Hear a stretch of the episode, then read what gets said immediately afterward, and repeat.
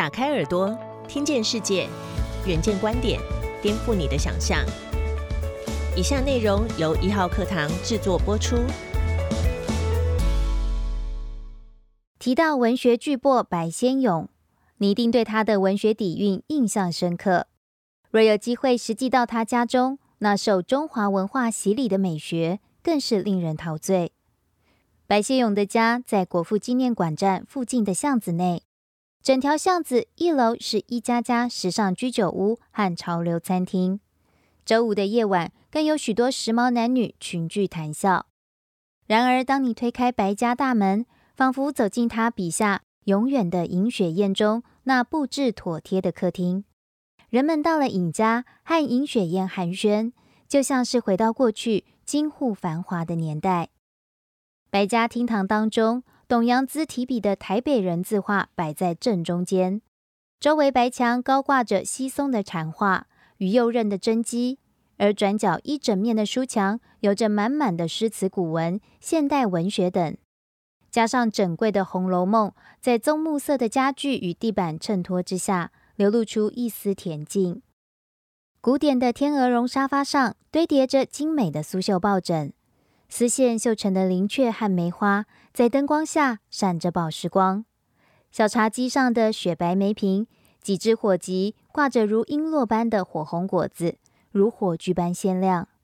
在那个时间，宛如倒流回到上海滩年代的空间里，让人不禁放下手机与心中的杂事，跟着白先勇陶醉在中华传统文化的美学之中。受访那天。白先勇优雅从容地靠坐在沙发，看着落地窗旁一张裱了金框的青春版《牡丹亭》剧照，先是笑了几声，便兴奋地坐起身，讲起十八年来复兴昆曲的点点滴滴。他说：“原以为退休生活可以就此海阔天空，没想到却比过往忙上十倍。”今年已经八十三岁的白先勇，在文学界早已是殿堂级人物。更是各界尊敬的白老师。一九九四年从加州大学圣塔芭芭拉分校教授退休之后，十八年来，他为了复兴昆曲，亲自当起新手制作人，四处寻求师资和资源，甚至跟着世界巡回。这不仅是他对于昆曲衰亡感到忧心，更是对于中华文化传承的使命感。白先勇感叹地说。十九世纪以来，中华文化持续衰微，更受八国联军、中日战争等侵蚀。我觉得中华文化的灵魂有种漂泊感，因为心灵的底垮掉了。而文化大革命的出现，更是中华传统文化的自我毁灭。白先勇将传统文化形容成流水，若是停止，就会变成死水；而切掉源头，下游就跟着干涸。就算离开学校，白老师依旧是白老师。白先勇说：“我教了一辈子的书，过去是教文学，现在则是透过身体力行走出教室，到世界各地教导所有人关于文化传承这堂课。这次，白先勇走在前线，为中华文化挥着大旗，带领大众前行。白先勇对于昆曲的着迷。”源自于十岁时在上海看到梅兰芳和于正飞游园惊梦的昆曲表演，在当时这出戏盛况空前，一张票在黑市要价一条黄金。年纪还小的白先勇不懂昆曲为何，但造罗袍一段，原来姹紫嫣红开遍，似这般都赋予断井颓垣，至今仍在脑海回荡。现今传统文化不断式微，万人空巷的场景早已不在。年轻观众多半喜爱剧情紧凑、特效华丽的好莱坞大片，愿意进剧院，甚至是认识传统戏曲的年轻人寥寥可数。传统剧团无不寻求创新或转型，最终大多是无功而返。但白先勇制作的青春版《牡丹亭》，在大环境下逆风而上。就算整出剧长达九个小时，在两岸三地巡回演出时，仍场场爆满，半数以上更是年轻观众。至今巡回也将来到四百场。到底白先勇是如何让年轻人愿意重新坐回剧院？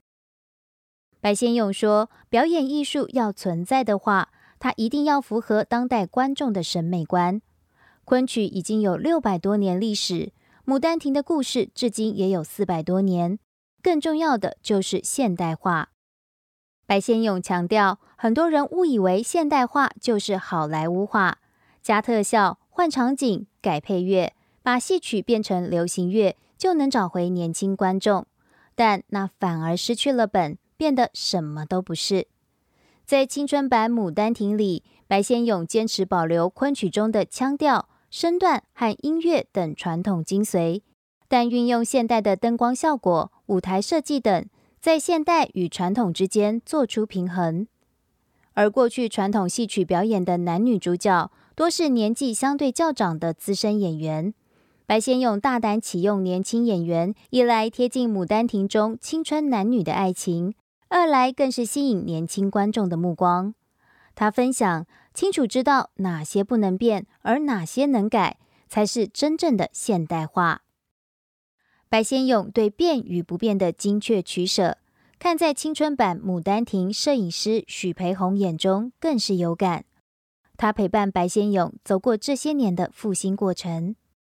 十八年前，大众对于复兴传统戏曲感到悲观，并不看好青春版《牡丹亭》的制作。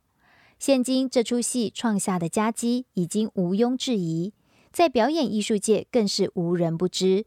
甚至有些剧团开始模仿青春版《牡丹亭》的成功模式。然而，许培宏认为，白先勇制作的青春版《牡丹亭》依然无法被超越。关键在于白先勇的文学底蕴精炼了剧本。比起其他剧团多注重在传统戏曲现代化，白先勇在剧本方面精雕细琢，甚至对《牡丹亭》原著文本的掌握已经完全通透。在原有的五十五出剧目之中，可以精准萃取出《牡丹亭》的精髓。许培宏分享，自己从小也是在西方文化的浸染下长大，甚至在接触青春版《牡丹亭》之前，不知道昆曲与《牡丹亭》为何。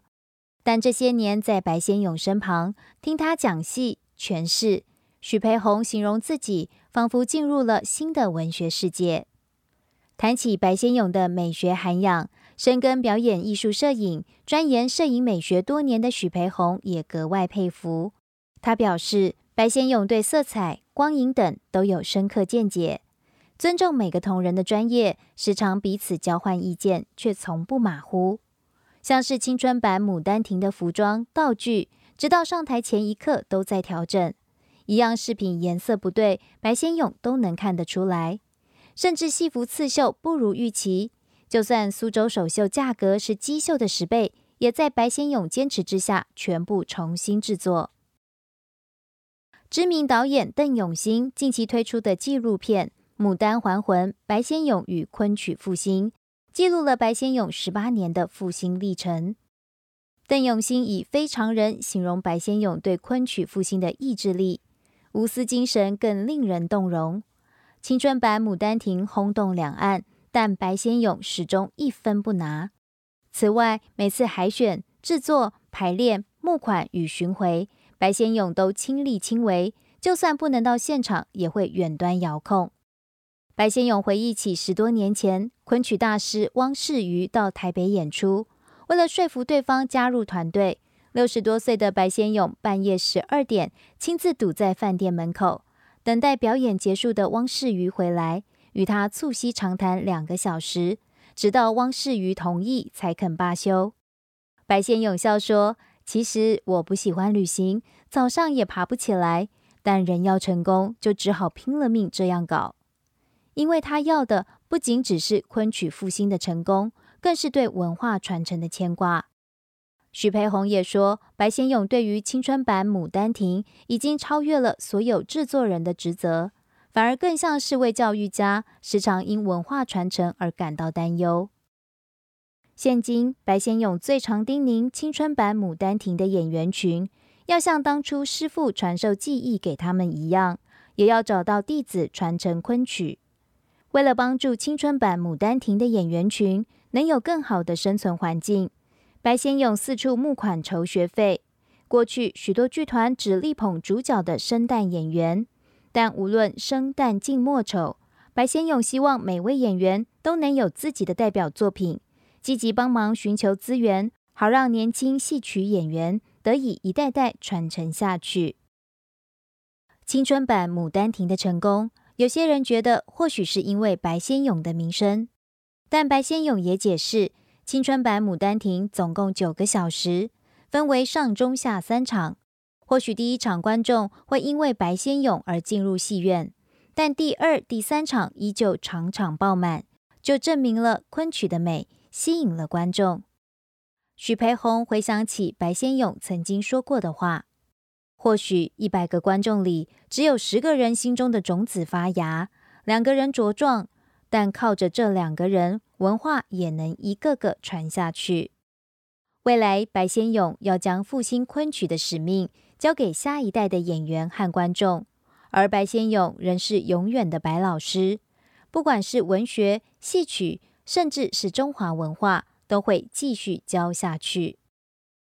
更多相关报道及精彩内容，请参阅《远见》杂志。